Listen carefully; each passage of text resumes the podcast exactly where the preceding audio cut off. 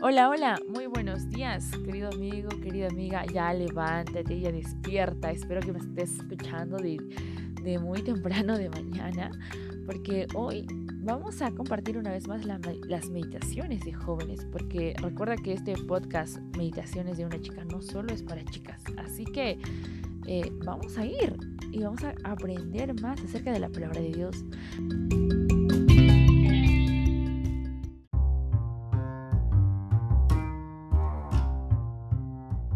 28 de julio tenemos el texto para meditar y poder aprender un poco más en el libro de Abdías capítulo 3. Préstame tus oídos porque este texto se viene con todo, así que escuchemos. Dice, Has sido engañada por tu propio orgullo porque vives en una fortaleza de piedra y haces tu morada en lo alto de las montañas. ¿Quién puede tocarnos aquí en las remotas alturas? Te preguntas con arrogancia. ¡Wow! Este texto está fuerte, como lo dije. Pero acompáñame en la historia de un hombre llamado James Harold Doolittle.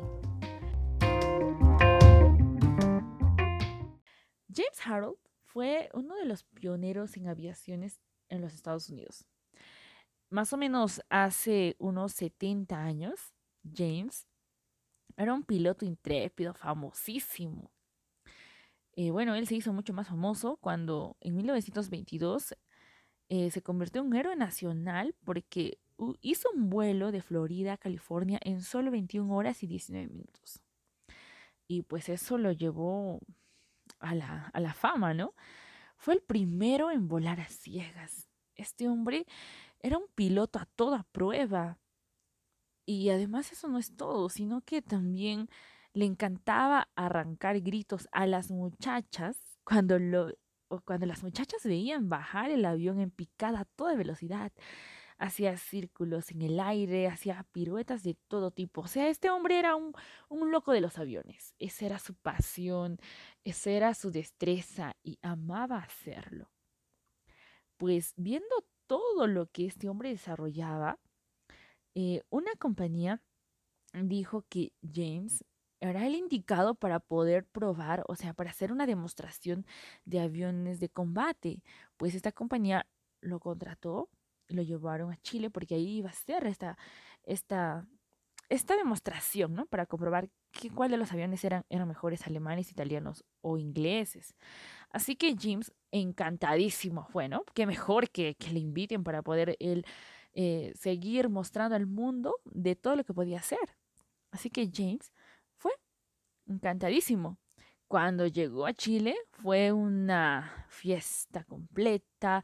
Antes de la demostración hicieron una fiesta en su honor y pues era el foco de atención de todo Chile. Ya lo conocían a este hombre. Hasta que un, ah, un periodista, una persona preguntó, ¿son todos los estadounidenses tan ágiles y acróbatas como Douglas Farkenberg? Era un, bueno, este hombre era un cinematógrafo de aquella época famoso también. Y como James era también talentosísimo, dijo, por supuesto que todos somos iguales. Y este hombre pues lo desafió y le dijo, compruébalo, compruébalo, queremos verte. Y él dijo, con mucho gusto. Sonrió, hizo una venia y dijo, haré aquí un farol, aquí. Así que se paró de manos en el reborde de la ventana, había una ventana abierta, ¿no? Y pues este reborde de la ventana se dio ante su peso y este hombre cayó por la ventana abierta seis metros y medio abajo. Como consecuencia de esta caída se lo llevaron de emergencia al hospital. Se fracturó los dos tobillos. Y fue complicado, ¿no? Porque a la mañana siguiente él tenía que hacer la demostración. Así que lo llevaron al aeropuerto. Bueno, el hombre ya estaba más humilde en ese momento, con los pies enyesados. Lo subieron al avión, lo sujetaron sus pies a los pedales del mando del timón. Y bueno, y después del espectáculo aéreo, pasó este hombre seis meses en el hospital recuperándose de su, de su caída y bueno, las lesiones, ¿no? Esta historia nos enseña algo muy interesante. La vanagloria de James lo indujo a creer que él podía hacer cualquier cosa. Su orgullo hizo que olvidara toda precaución. Él se creía indestructible, pero seis meses en el hospital bastaron para que aprenda cuán importante es no solamente confiar en uno mismo. Le, le bastó de lecciones este tiempo. En realidad él se estaba autoengañando y eso era el resultado del orgullo propio. ¿Recuerdas el texto que habíamos leído al inicio? Nos decía, ¿no? Tú estás que te haces la pregunta y dices, ¿quién puede tocarnos aquí en las remotas alturas? Recuerda que sin Dios no somos nada, no somos nadie en este mundo. Así que nuestra confianza primeramente tiene que estar puesta en Él, 100%. Y hoy vamos a hacer eso. Acompáñame en una oración.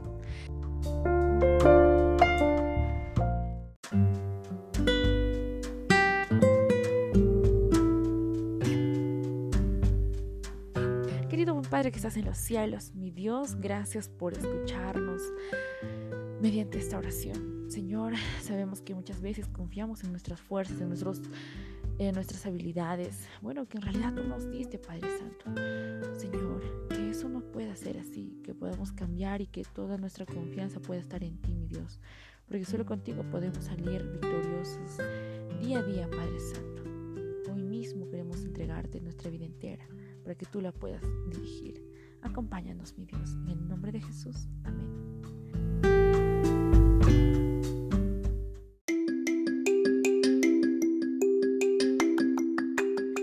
Amigos, un gusto poder compartir la matutina de jóvenes. Así es que compartes el link y nos vemos el día de mañana.